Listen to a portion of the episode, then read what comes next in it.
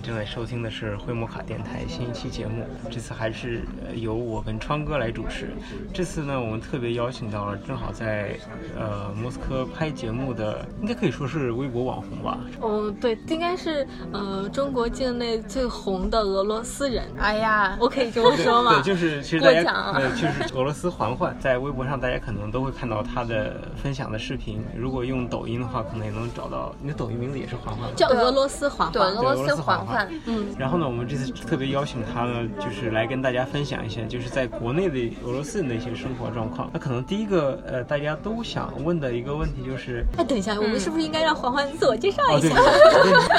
请自我介绍。啊，大家好，我是环环，然后我是来自俄罗斯的主持人，然后这次非常荣幸来那个灰摩卡电台，等于是广播电台吧？呃，我们其实叫播客电台，播客电台接受你们的采访，终于见到方菲本人了。可可别，因为我和环环算是第二次见了，我第一次，我们是第一次，然后你跟你跟川哥是第二次。第二次。第一个问题大家可能都想知道，但是都可能比较 low，因为我们这个电台跟之前你的粉丝不太一样，是我们这边大部分都是学俄语的，或者是对俄罗斯比较感兴趣的。嗯。那对于他们来说，他们都相对来说比较好奇，就说，对你为什么会学中文？会去中国？呃，其实可能我的故事和其他的俄罗斯人都不一样，因为我开始学中文的时候还是比较晚，我十七岁，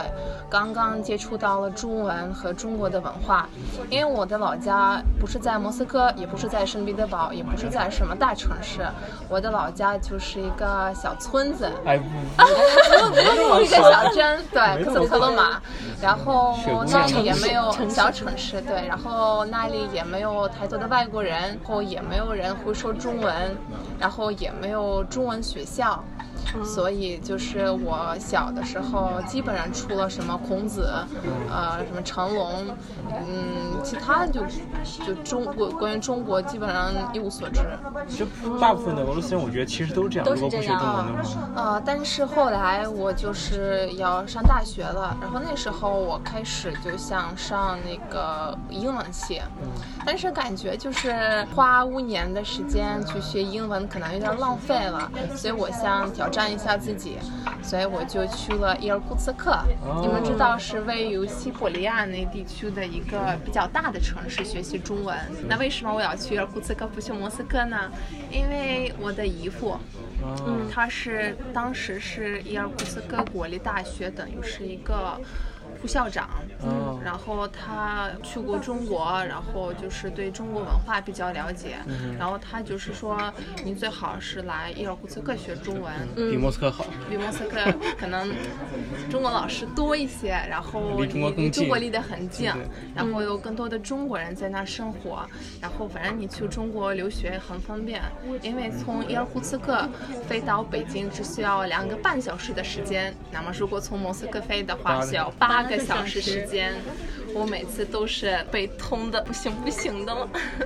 然后我十七岁刚来伊尔库茨克的时候，就接触到了中国的文化和中文。一开始的时候。我觉得中文真的是太难了，因为我，嗯，周围的同学他们已经有中文基础了，就是说他们在中学的时候可能都学过，对，都学过，可能说的不是很好，但是简单的交流都没有问题，有基础。但是我就是真的是一张白纸，啥都不懂，啥都不知道，我连听都没听过中文，所以我那时候觉得。哎呀，太难了，甚至说有一段时间我都想放弃学习中文。我觉得这也是很多俄罗斯人学中文学到一半放弃的 主要原因。我我一开始我就可能学中文学了可能两三个礼拜就想放弃，因为我和其他的那个同学水平真的是差的太远了。嗯。啊，所以嗯，一开始的时候真的想放弃，但是后来。我们班，嗯，老师，长得特别帅，然后又是一个东北人。哎呦我去！然后他呃，那个他叫韩老师，啊，我到现在还记得。然后他特别年轻，然后长得又帅，然后就是他就是培养了我对中文和对中国的文化的兴趣，这样子。哎，这个老师真的是很重要，是吧？而且就是王环环，其实不是我们，我感觉是我们意义上的网红，就是那种靠脸吃饭的。因为我们知道环环他是清华毕业的，就是我想问一下，其实你是怎么又从伊尔库斯克去到了清华呢？啊、那么我在伊尔库斯克学了呃两年的中文，然后我是在孔子学院学的。伊尔库斯大学的孔子学院。我边在伊尔库斯克国立大学学经济和中文，然后边在孔子学院专门去学中文的。后来我就拿到了孔子学院的奖学金，然后就来到中国学习中文，一年的奖学金啊、但是我第一次来中国，我就没有什么出国的感觉。我来北京好像是我回到家，我不知道你们能不能理解，就是。就是我们大概这样理解，就是很熟悉的一个感觉，就对，是特别熟悉的感觉，好像你不是出国了，好像你回到了自己的家，那为什么呀？这样的感觉。是因为北京的地方都是你在课本里见过的吗？好像也不是，就是这种气氛，然后我周围的人，因为中国人就是对我当时特别热情，特别乐于助人，然后我就在中国的公园儿散步啊，还是去超市买东西，我觉得好像这些地方就莫名其妙的，就是好像似曾相识的感觉。也是美女效应，因为黄焕，你想身材又好，然后又是我们传统意义上的金发碧眼，就是其实很容易就能够得到就是我们国人的青睐，就说哎呀，小这小姑娘，你能你需要帮忙吗？我好想跟你说话，就是我想好想帮你，就是可能看到他会有一种发自内心的那种知道为啥叫川。哥了吧？你知道为啥叫川哥了吗？他看到小小姑娘比我还激动吗？没有没有嗯，所以说可能就是因为你长得就很善良、很漂亮，可能就朋友们就是我们中国人可能看到你之后啊，你你们远你远道而来，可能异国他乡，我好想帮你啊，可能有那种发自内心的那种感觉。我觉得还有一个原因呢，我个人觉得就是黄焕他因为不是从彼得堡或者是尤其是莫斯科这种城市出来的，这样城市出来人多少对于呃，当然这不是全部现象，不是整个现象，大城市和对大城市都会有对其他，他比如说少数民族也好，或者亚裔，尤其俄罗斯的话，对亚裔的一些就是不理解啊，或者是多少有点歧视。但是正好环环他们从小没有这个环境，嗯所以他看到亚洲人，不不管是中国也好，还是其他国家也好，他没有这种，就是在你生活环境里面有一种说，哎，你看打扫卫生的都是中亚的那种那种感觉。嗯，因为可能我出生在乌兹别克斯坦，哦，嗯，然后我妈妈在乌兹别克斯坦生活了，应该呃快十六年了。哦，所以我对那中亚的文化比较了解，很感兴趣。然后我爸爸又是达达族，哦，啊这样子，所以我还是受到了那种亚洲文化，哦中亚的文化那还是所以你去北京的就觉得这我就能理解了。更亲切。其实对你来说，是不是其实北京对你来说比莫斯科更亲切？对，因为你来莫斯科其实也是完全一个陌生的城市，只是说是你祖国的首都而已。对，可能我在莫斯科待的时间，嗯，可能不会超过两个月吧，就是一辈子都不会超过两个月川哥，你这话说的太可怕！如果这期节目翻译成翻译成俄语，这是中国威胁论。你让一个俄罗斯姑娘说，呃，北京的距离比莫斯科要更近，就但是毕竟他是作为一个 但是这是真 guitarist，他是一个对作为一个俄罗斯人的但是说的，我觉得觉说的挺对的。然后另外一个原因可能是我刚来中国的时候，我住在幺宝路，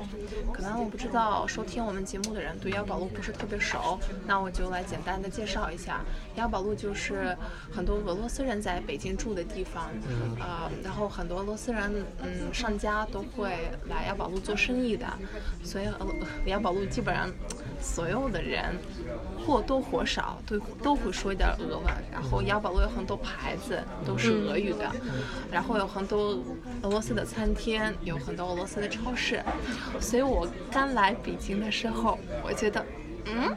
花了两年多的时间学习中文，但是原来所有的中国人都会说俄语呢。就是那一个区。一个特定地区。然后然后我觉得特别的浪费了，浪哎，费。您是几几年？呃，那个是二零一三年，差不多二零一三年吧，啊二2013年三年，然后很多那个中国人都会说俄语，就是在那个雅宝路那个地地区对，我我可以给大家说过，就是呃，我其实，在学俄语的，我是在北京学俄语的嘛，学了大概十个月，学完完了之后，我邀请邀请函还没下来的时候，我去雅宝路工作了几个月。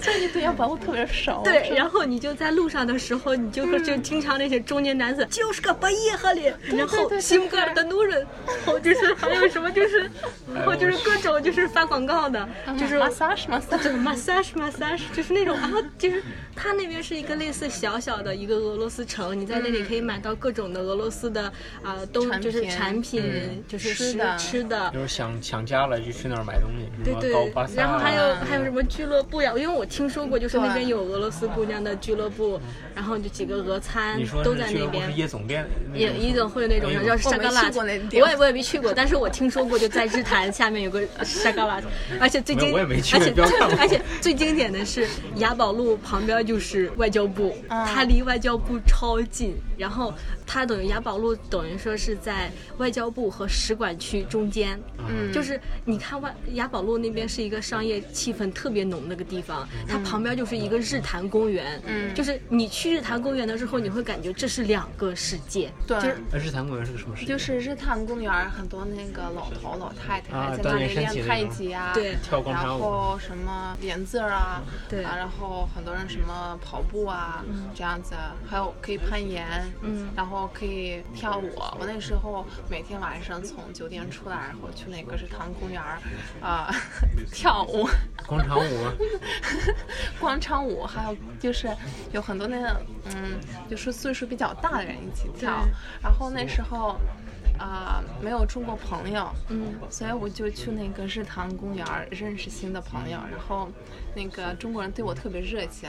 然后我就看着我就我在那儿不好意思自己跳，然后他就说过来过来吧，跟我们一起跳，没事儿，别害羞。然后我觉得特别，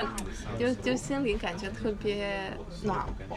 就特别的，不是，我觉得就是你跟川哥特别像。嗯，是吗？川哥在这边，也是跳广场舞的，在广场，红场是他是喜欢跟大叔大妈交流。啊，就是大叔大妈对我可能都特别好，我在国内也是，我感觉国内也是，可能我和老年人可能比较有共同话题。而且那老年人。呃，都会说一点儿俄文，那对个年代的然后他们对那个苏联时期的历史特别了解，嗯然后可以跟他们聊斯大林啊什么的，然后什么苏联时期啊，呃，苏联的老电影啊，他们比我还熟。对，列宁在一九一八日，就而且雅宝路，呃，北京的同学可能知道，雅宝路那边有一，就是在呃天雅大厦旁边，就是前面有一个三角地带，就是有一个板儿，板上就是贴着各种的招聘启事，就是一个条子上面写着啊、就是姓名，比如说呃某某某，呃多少岁，身高多少，体重多少，卖过什么东西，然后学习俄语几年，就是之前有一个就是招聘牌儿，就是是一个特别现实，也是呃所有的基本上百分之应该八九十的俄罗斯，就是雅宝路的俄语翻译找工作的地方，那个地方他不看文凭，他只看你有没有卖货的经历。可能有的人就可能有的人就是需要，比如说我卖呃我要卖鞋的，那我又就要找找一个呃脚模，就是我上上脚的时候，就是我鞋试脚的时候要好看。你要是卖皮衣的话，可能就要找的稍微胖一点儿，就是为了给顾客试衣服的好看，因为他们那边大部分去的俄罗斯人不是游客，其实很大一部分人都是买货和订货的，而且都是走批发的。但是现在雅宝路那边就已经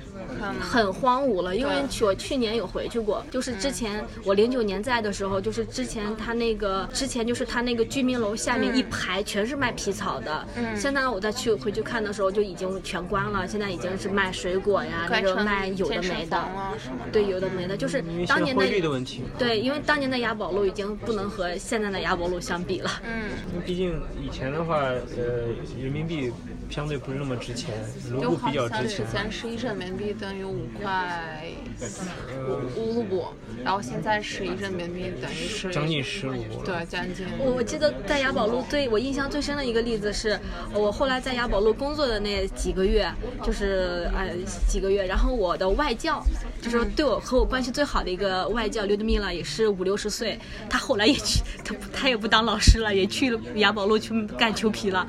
卖裘皮了。然后有，因为他他那个档口皮草嘛，这裘啊，皮对跟骂人，好皮草。但是他那个他工作那个档口离我那个那个档口很近，嗯，然后档口是商店的意思吗？对对，商口就商店的意思。然后离我那个档口很近，然后中午的时候他就会让我去帮忙给他买饭，就是买那个馕啊，就肉夹馍呀。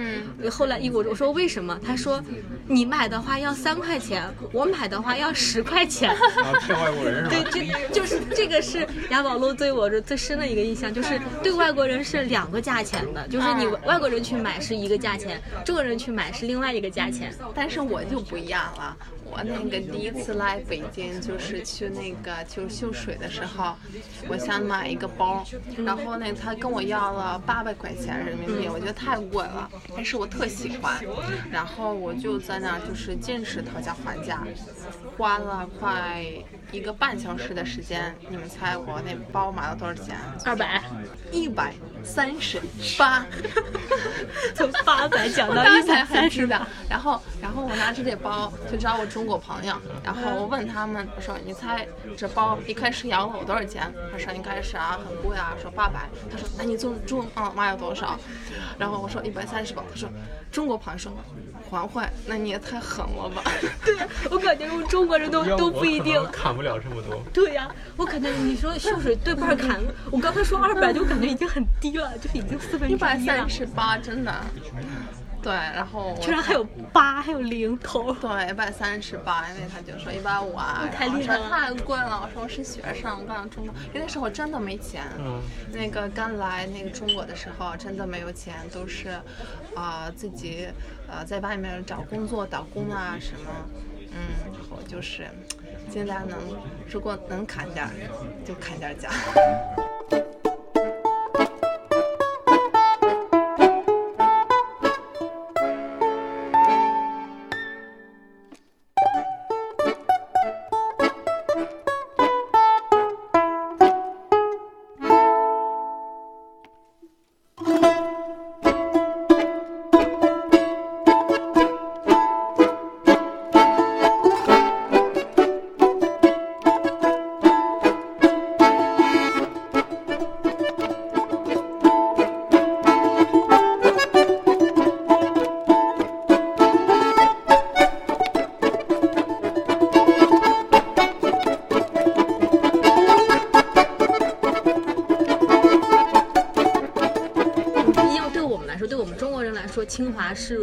是感觉是一个最高学府嘛。嗯那你有没有感觉到之一之一啊？这最高学府之一之一 OK 之一之一那你有没有在清华里感学习感到压力，或者说是，因为我感觉嗯清华里就是。肯定都是很优秀的大人，对对对，哦，起点很高，大家都很努力，然后又都很优秀。对，确其实是因为我嗯第一次来中国的时候，我是去那个首都师范大学读本科，然后那时候我跟外国人跟其他外国人一起上学，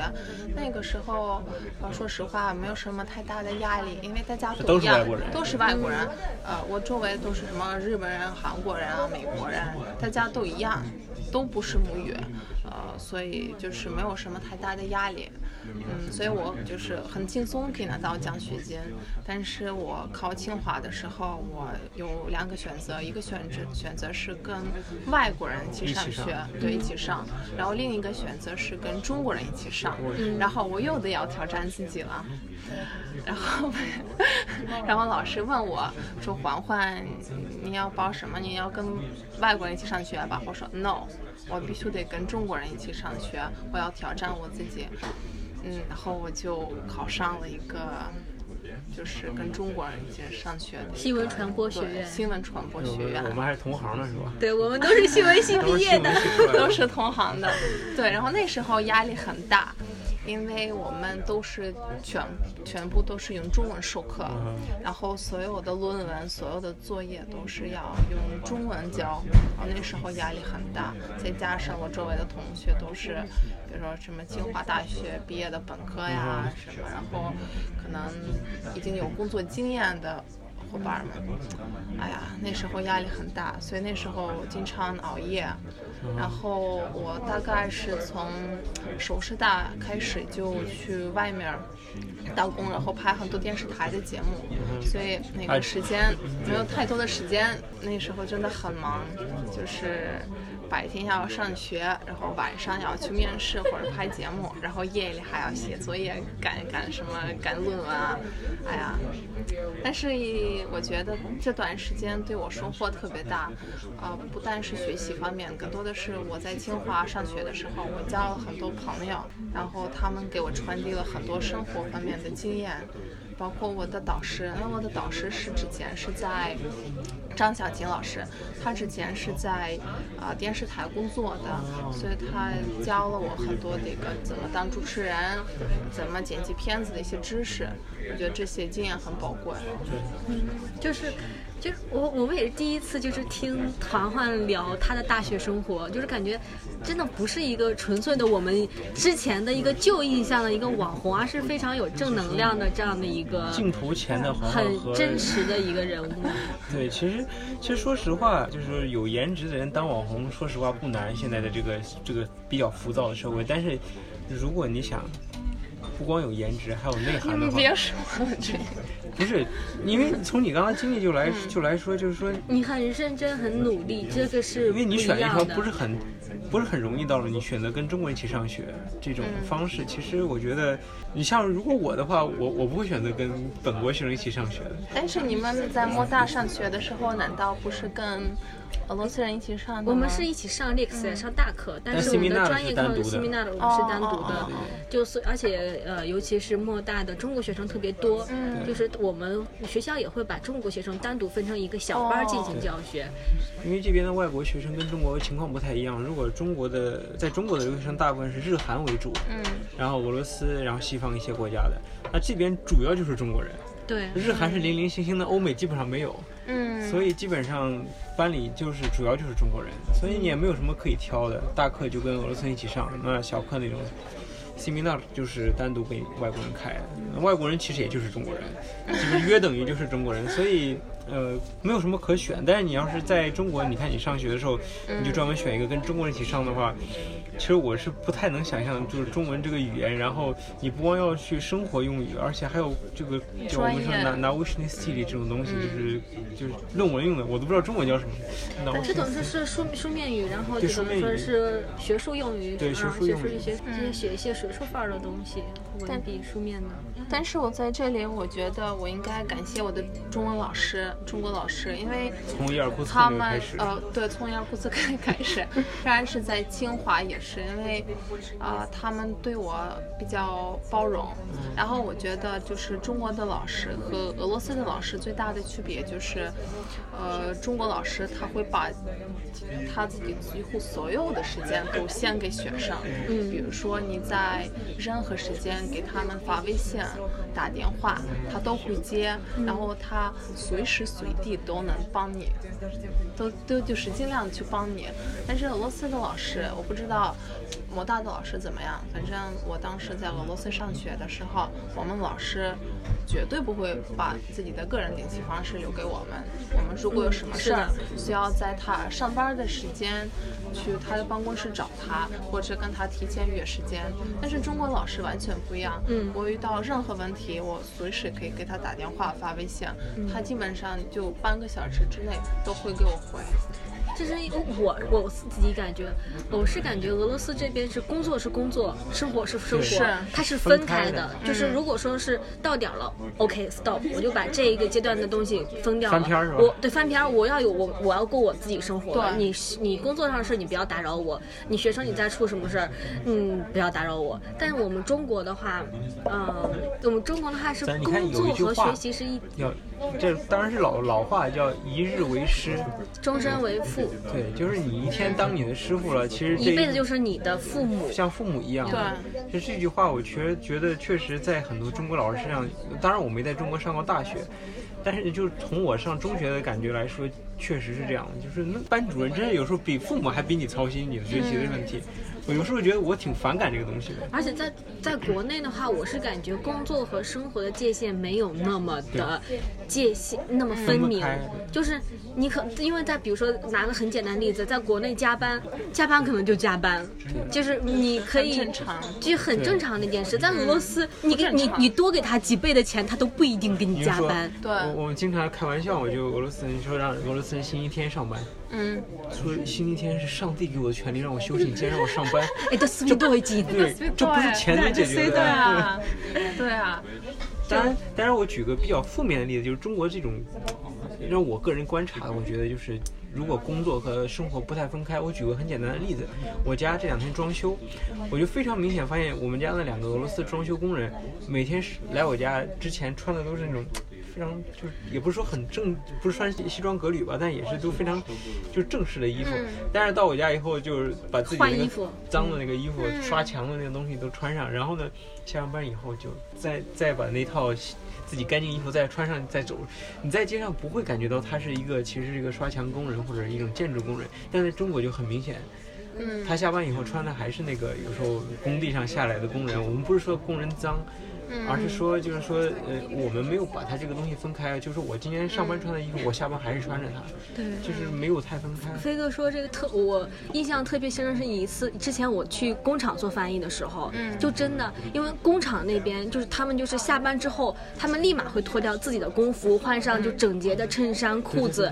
然后而且一定是洗完澡之后出门回家。就这是一个特别大的区别，就是他们的公司或工厂，哪怕是工厂很脏乱的环境，他也会给工人一个洗澡沐浴的地方，你要干干净净的来，干干净净的走。我听着像对，就就，但是我们，但但但是但是国内不一样，可能就是我就一天就穿这个一一件衣服，甚至是一星期、一个月都穿这一件衣服。就我的工作服，就是我上班下班都穿着呗。就我觉得这种文化差异上，真的是有时候它有好的一面，有不好的一面。那好的一面就是你看，从老师角度来说，他对对外国人那真的是就跟对自己的孩子一样。你就是有问题，他觉得不光是学习的问题，对哪怕是生活上的问题，你问他，他也会。你你你说句不好听的，如呃，可能在莫大上学的时候能回答我们一些生活上问题，也就是我们的俄语老师了。对你要是别的专业老师，可能啊。这个不在我的这个就是就是授课范围内，而且对我们就是就是在俄罗斯学俄语的学生来说，呃，对我们其实感动最多、教我们最多的，其实感情最深的，其实也是俄语老师，老师。因为他能说手把手的从牙牙学语教我们，然后我们因为是学俄语，所以说我们任何生活不懂的问题都可以去问他，对就是感情最深的可能也就俄语老师了。他就是变成了你们的俄罗斯的妈妈，就是但是其实也没有吧，因为还是不一样它是不一样，他们他们也就是他们对你的生活也是不得干扰的，就是你上完课其实也是对你上课的时候可以问他任何生活上的问题，但是下课之后你还是不要找他的好。对，人家也很烦的，对。啊，但是我在中国上学和工作的时候，我还是受到了这种就是中国文化的影响，然后我现在也分不清我的工作和生活到底什么时候分不开是吧对分完全分不开。你看咱俩是完全颠倒，我是下了班就是我自己的，上班你找我可能我我可能不会太快速回回复你，但是下了班以后我时间就是我的，单位给我打电话我可能都不会接，这可能是真是一个国家的文化影响。影响人。所以我我这次回家的时候，我就老那个看手机，然后发那个邮件，然后老看，比如说别人给我发的项目或者什么准备节目，然后我妈妈就特别不耐烦，她说环环，哎，她不说不不说环环，她说在病了，你到底在干嘛呀？你我说妈妈在工作呢，她说你都来度假了，你来休假，你为什么还要上班呢？对对对，你在干嘛？但是我说妈妈在我们国内不一样。对对对对对，不一 样咱们。国内就是生活和工作都是在一起的在一起的，不能分开。如果你分开了的话，那可能就是没有你的机会了。因为可能就是我觉得这个可能是因为跟中国竞争太激烈有关系。中国发展的太快，因为俄罗斯那个生活特别稳定，嗯大家反正如果有稳定的工作，我加班儿和不加班儿跟我的就是生活影响不会那么大。但是在中国的话，如果你慢了，如果你懒了，你就是你明天就没饭吃了你就退了一步。然后我记得我刚来中国的时候学的第一句话就是：今天工作不努力，明天努力找工作。对，你看，就很明显一个例子，就比如说工厂，俄罗斯这边你工人不敢干干多少，可能就是那一样的工资，但是在中国。按件计费，你干多少件就给你多少钱的工资，那没办法，你就必须要把自己的所有的时间都要用在工作上，所以说中国经济才能如此发达。对，然后在中国就是有很多新的项目，有很多就是发展的机会，所以大家一定要抓紧时间好好干活儿。在俄罗斯好像就是没有必要没有什么没有必要对，而且俄罗斯什么医疗啊、什么学费啊，基本上都是免费的，所以反正人都有就是生活保障嘛，所以不需要特别努力。就不需要那么特别挣钱，你挣了钱是不用不需要那么拼，对。对。哎，我还想，我特别想问一个问题，就是黄黄，你现在的朋友是纯说中文的多呢，还是会俄语的中国朋友多？啊、我都能替你回答，我觉得。啊，对，对我现在呃就是纯说中文的中国朋友多数，然后呃只有你们几个 会说俄语的中国朋友，基本上都是我会说俄语的。呃，中国朋友都是通过回眸卡认识的。哎，为什么你在国内接触不到就是呃学俄语的中国朋友？因为我知，因为我知道国内很多的，特别是北京，也很多的高校都是在学俄语啊。就是，但是清华好像没有，然后首师大也没有，然后首师大是有的，有吗？但是有就是嗯因为我们那个分开的呃国际学院是单独分开的对，分开的，就是单独的一个楼，所以我们就是也接啊，我我当时好像。就是有一个闺蜜，然后她是学俄语的，但是就就她一个人这样子，还是学俄语的人比较少。我们之前采访，我们之前后魔法采访过一期，呃，王宗虎老师，就是他他他在教教我们，就是就首都师范大学，他教他有教我们，就是说怎么去应对呃俄语考试转四转八。然后现在他已经是首都师范首都师范大学外文系的院长。哇，真的他是，所以说首都师范大学是有俄语系的。主要是对，主要是你包括其实川哥这例子很简单，你说亚非学院、莫斯科大学、亚非学院这么多学中文的，我们也不认识。对。就是说学校其实他没有给建立一个沟通的桥梁，就是说你要是想认识，你自己去搞就行了。反正跟我们没有学校，我不会组织这些活动。所以那时候我就自己去搞。对，这个其实真是只能靠自己。然后那时候我就是，嗯，就是在街上认识人，比如说我对觉得哎哪个小伙子帅，或者哪个姑娘看起来很善良，我就去找他们做朋友，这样子就是比如说，呃。找一个问题，比如说我的不知道那个电话卡，电话卡不知道怎么换啊，什么这些不知道这个手机还要剩多少钱，然后我就看看一个女孩长得很善良，然后就找她，然后跟她聊天连中文这样子，但是。嗯，反正就是你聊了一次，他可能也不会跟你再聊，不会再跟你做朋友。然后那时候，因为我的中文真的太差了，我可能可以说，但是我就听不懂。但是那个时候，嗯，我接的垃圾电话特别多，别人特别不耐烦，一天就挂了。你特别喜欢跟他聊天，我就特别喜欢跟他聊天儿。哎，我用他那个这个机会练我的中文。对，比如说，其实打电话说外语挺难的一件事情，还还能不断的更新语伴，你可能接触到不同的口音。对，然后比如说他给我打电话，然后说你你考虑买房吗？然后你是说我当然考虑了。我说我要一个别墅，一套别墅。然后他问我啊，真的吗？我说我要越贵越好。然后他说你要在哪儿？我说我要什么三环之内。我跟你说天安门。然后他就是。他他也知道我在跟他开玩笑，但是他也不好意思刮，对吧？因为我跟他说的特别礼貌嘛，然后我真的就提提了自己的需求，他也不能管，然后我有需求没我跟他继续交流。啊，没，我要我跟他说我有钱，啊然后我要说你有没有带游泳池的啊什么啊，然后我要干嘛干嘛干嘛，就是把我所有的北京别墅带游泳池，三环内三环内，姑娘想的有点多。中南海，我估计。中南海要吗？独栋别院儿，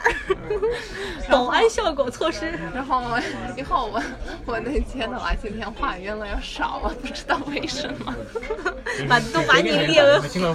黑名单了。对，我觉得我真的被划到黑名单了，大家都不敢给我打电话了。哎，那你在中国有没有遇到特别感动的事儿？然后就这个是特别有趣的事儿，然后特别感动的事儿。对我我是特别想问，呃，特别感动的一件事儿是，可能是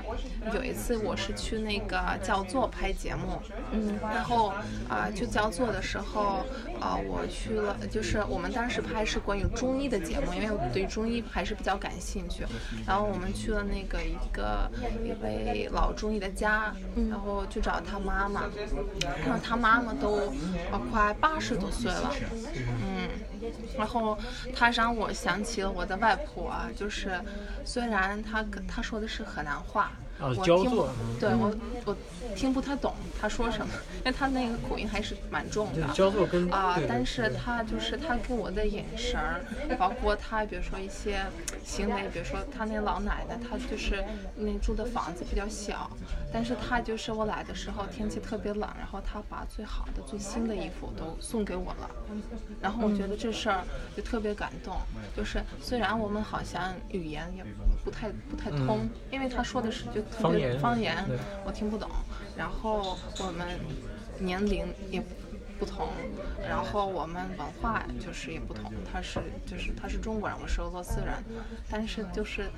通过他的这种行为，比如说他给我把最好的衣服都送给我，然后他给我唱歌，他叫我唱他们当地的一些歌曲，然后不断的纠正我的发音。虽然我我他纠正你的不唱歌 河南的老奶奶纠正缓缓的发音。对，然后他就是特别耐心的一句一句的给我纠正，然后把那个就是家里最好的东西都给我吃，然后我觉得就是特别感动。虽然就是两个完全不一样的人，但是就是感情特别深，所以我觉得其实是，呃，人的年龄、国籍、职业都不重要，就是如果遇到了就是对的人，就都可以交流，不要语言，不我是要什么。我之前就是特别喜欢问，就是你在一个国家你在留学的时候遇到最感人的事情是什么？是因为我是感觉那些很暖心的事情会给你很多的力量，真的是会隐形中给你很多能量。刚才黄花说那事儿，就是说老奶奶那事儿，嗯、因为我我零九年。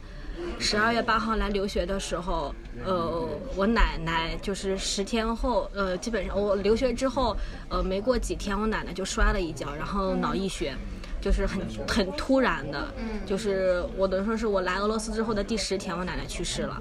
就所以说因为我奶奶去世，我所以说就感觉，嗯、我从那之后就可以对年轻，特别是年纪大的老奶奶就特别，呃，就心存着就感觉哇，这要是我奶奶该多好，可能抱那种感觉。然后后来我读大三的时候，也是夏天五月份的时候，考试的时候卸下来的时候。我奶我老娘那时候也是生病，那时候也是很突然就去世了，然后那时候因为考试也不能回去，嗯，然后所以从那之后就可能就是我对年老的老太太可能会有一种特别的感情，而且最有一次最有意思一个经历是有一次我坐公交车的时候，我对面的那个奶奶，她的长相、她的眼神和我的老娘长得百分之八十的相像，老姥姥、哦外婆。就是外婆，就是真的那个瞬间，我看她的时候，我差点要哭。就是她坐我的正对面，然后就是长得基本上完完全是一样的，就是那个眼神儿是一样的。就是呃从那之后，我就感觉可能你的亲人虽然走了，但可能会他会通过另外一个形式，嗯，会回来，可能看你一眼或者温暖你一下，给你更多的力量，就是让你感觉这个国你在这个国家就在异国他乡就没有那么孤独。要催泪是吧？我问一个问题吧，就是黄欢，你有没有想过，就是你看很多中国人对俄罗斯还是存在很多偏见的。嗯，比如说问你，啊，黄欢，你是不是在家里就骑着熊啊，或者你家里附近就有很多熊啊？对啊，或者或者嬛嬛，你什么时候到三十会不会变大妈呀？对对对，因为我们中国那个还有一个观念，俄罗斯的女人结婚之后立马就会像气球一样砰起来。对啊，或者说是可乐瓶子变可乐罐子？对啊，环环，你能喝几瓶伏特加呀？我没喝过伏特加，我是一个真的从来没有喝过伏特加的俄罗斯。你见没见过熊啊？我在动物园里见过熊，对，就是你，你冬天穿不穿秋裤？穿。就是说，你有没有想过去做一些节目，是告诉，因为你的影响力已经有一在在中国的这个网上已经有一定的影响力，有没有想过通过自己的力量去告诉这些中国的网民，基本基本上问这些问题的都是对俄罗斯人不了解的，而且呢，基本上都会坐在网上看到一个，比如说一个普京骑对熊的一个那个都是 P 出来的，对吧？对，我还自给自己 P 了一个我自己骑熊的一张对截图。你，你有没有想过，就是告诉他们，其实俄罗斯不是这样的？对啊，我是想一直都想做这样的节目，而且我是，嗯，因为我觉得就是如果我光说的话，可能效果不会特别好。我想呃做一个旅游节目，呃，就是比如说自己带着一些中国的伙伴们去，比如说俄罗斯的小地方，然后后给他们看一下本地人的生活，因为我觉得我光说是没有用的。我每次做直播的时候，都一大堆人问我啊，嬛嬛是不是那个刚那个打猎完了，那个喝完伏特加就给我们开播了？我说就是这样子，就是我觉得没有什么太大的效太多的效果。我觉得我是想做一档，比如说像真人秀节目啊，或者旅游节目，就是给大家展示一些这种生活。因为啊，其实之前有很多人，包括我拍过很多关于大城市的节目，比如说喀山呀、圣彼得堡好啊、莫斯科，我们跟新浪体育合作过很多这样的节目。但是我是想给大家看一下，就是罗斯。非常真实的生活，就是普通的老百姓、小地方的老百姓，他是他们是怎么生活、怎么工作、怎么挣钱、怎么结婚生孩子，呃，怎么就是这种就是生活的方方面面。而且我觉得，正好你的粉丝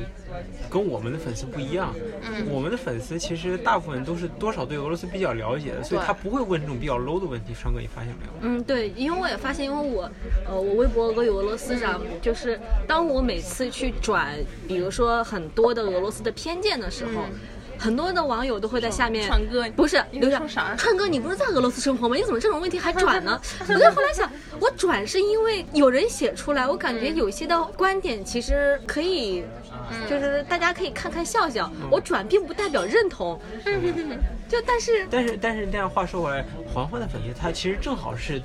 相反，最有偏见的这些人，他因为不了解，所以才有偏见。对，所以我觉得你要做节目，反倒是能把这个偏见能给，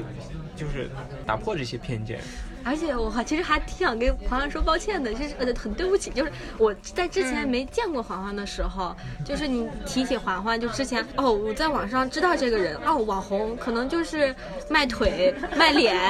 就是因为因为因为因为因为因为因为嬛嬛的腿特别长嘛，然后身材又特别好，就感觉啊那就是可能像我们国内的网红，就是卖脸卖腿，然后卖身材那些露肉的，然后但是我当我嗯第一次第二次接触之后，我发现这是完全不一样，就真的是我只能说人设坑了我们的，就是一个之前的那种固有的人设，完全是影响人设？人设，就是之前的就是说人设吗？嗯，我知道。这样我听不懂。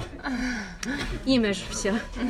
，obras 啊 image OK，OK 对，就是所以说那种东西就是完全影响了我对这个人的正常理解。嗯，就是黄欢其实不是一个花瓶，他有他很多的自己的想法，他在中国有也非常多的感情。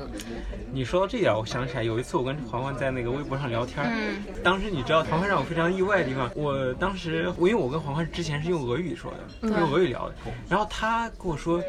一个词儿说要不是 s o 了，然后我说 转发对，我说干木，我第一反应就是你你转给 谁，就是发给谁了。我记得。对对对然后说就是转发的意思，我说 等会儿，我转发就是我看 Facebook 跟港大转发不是连 boss 都没有。对，就，因为就是所以说你的思维就可能有的时候都已经很中文化对了。我我我第一次听到就是俄罗斯用中式的一个思维在讲俄语，说天哪，别雷斯拉其实转发，我顿顿时觉得，难道我俄语都学错了？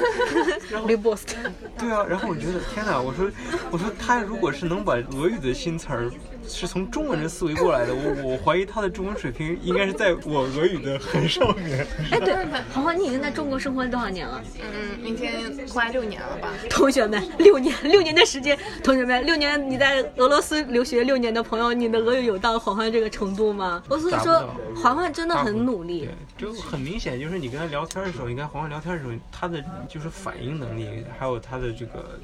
语言组织能力，那比起有很多我认识的，包括俄罗斯学过好多年，也在中国生活过的，还是不一样。我能感觉出来，黄欢在说中文的时候，他的思维是中式的。嗯，而且他说话也很快，思维很敏捷。因为有很多我认识的俄罗斯人，你别看他学了很多年的中文，但他说话的时候，他还是俄语的思维。对。然后呢，他经常是，可是这是什么什么？因为俄语开头哎的什么什么什么，等于这是我认为这是好吃的。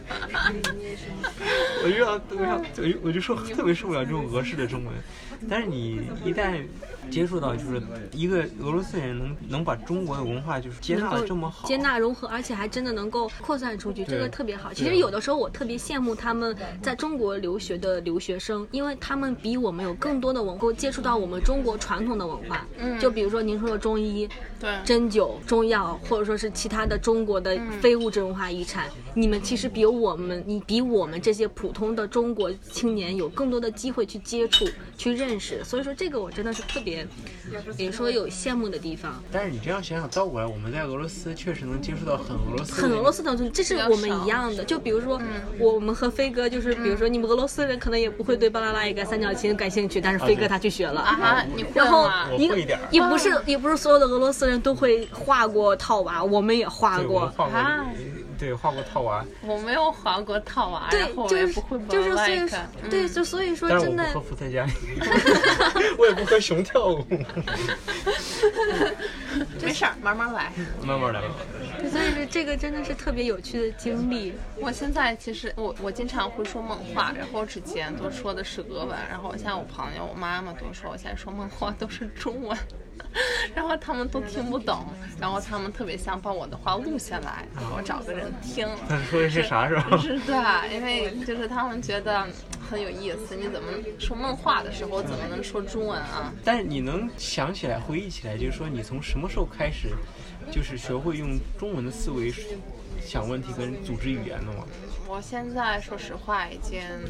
想不起来了，但是我就是刚来中国的时候，我俄罗斯的朋友很少，我和其他的留学生可能不是不太一样，其他留学生都是喜欢和自己国家的人一起混，然后一起去什么夜店啊，一起出去玩啊，甚至是比如说写作业的时候，他们都是就是一堆人就就就在一个房间，然后互相问问题啊，什么有什么问题也是问俄罗斯的朋友，你告诉我这这词儿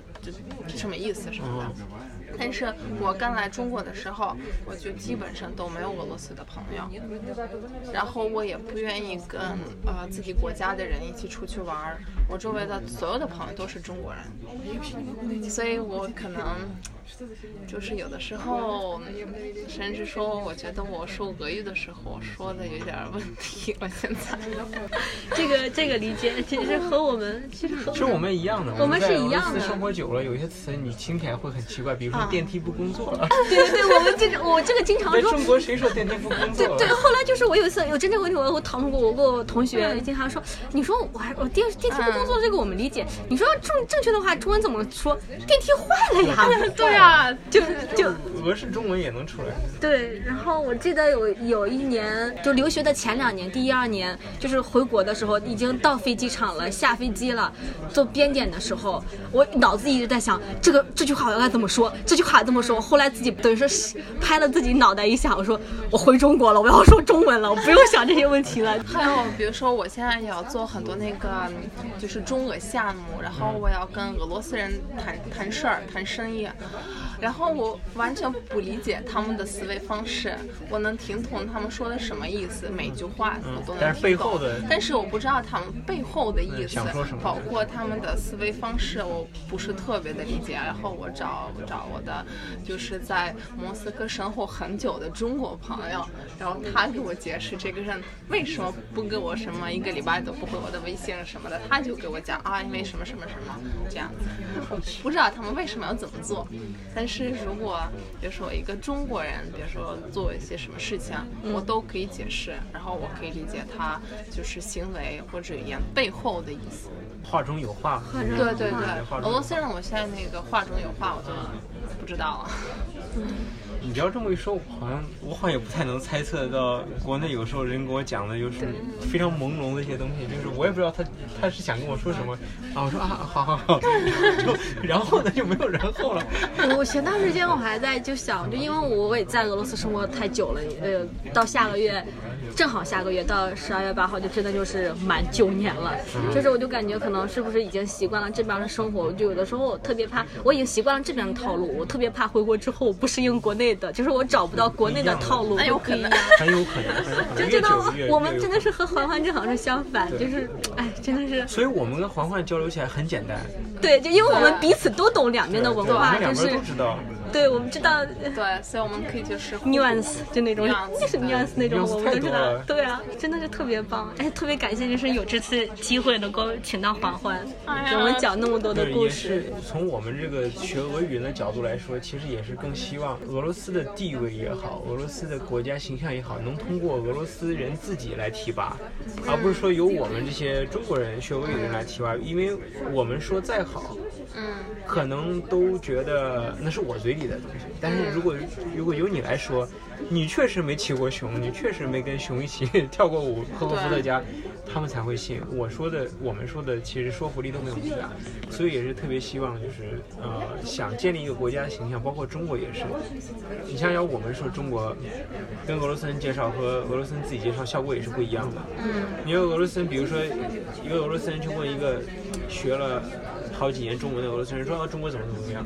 那个俄罗斯人讲完以后觉得也是带着自己的角度去讲。对那你如果问个中国人的话，他即使再带自己角度，他角度也是中国的。所以你如果想了解一个国家，真的是需要去了解这个国家的人，跟这个国家的人直接去交流。就跟吃菜是一样的。比如说，如果你想吃中菜的话，呃，你就是，嗯，你就要要找一个中国人给你做中国菜，你不能找个俄罗斯人给你做中国菜，是吧？味道就不地道了。其实也特别希望能够有越来越多的俄罗斯朋友，特别是中文的俄罗斯朋友，能够像环环一样这么出色，就是真的能够像环环这样，能够有自己的影响力，能够让更多的中国人了解俄罗斯，了解真实的俄罗斯，这个特别重要。就是，而且我其实特别希望，就是环环，如果说有人，就因为我们知道网络上很多暴力，比如说有些人真的可能不喜欢你，可能因为你的口音或怎么样去诋毁你的时候，我是希望其实你把它当做一件好事儿，就是就是黑粉也是他他不是啊，他 他黑粉就是起码他已经关注，他是有关注，就是你的影响力已经到达一定的程度了，就是你没法没有办法去让所有人都会喜欢你，但是哎，好难说呀。没关系，黑粉也是很欢迎。我最后最后用一句话是呃马来西亚那个传秀告诉我的，嗯，他说你风筝放的越高，嗯阻力就越大。嗯，但是呢，你要看到你的风筝已经放了很远了，所以呢，就希望啊、呃环环能拍更多的节目去了解、介绍，向中国人更多的中国人介绍真实的俄罗斯，然后呢，像风筝一样越飞越高。对，像风筝一样越飞越高。谢谢，我今天也非常开心来回摩卡拍节目。录节目，录节目录节目。对，录节目，然后我希望下次再见，然后希望跟灰摩卡有其他的合作。然后希望环环在中国的生活一帆风顺。谢谢啦，拜拜。拜拜。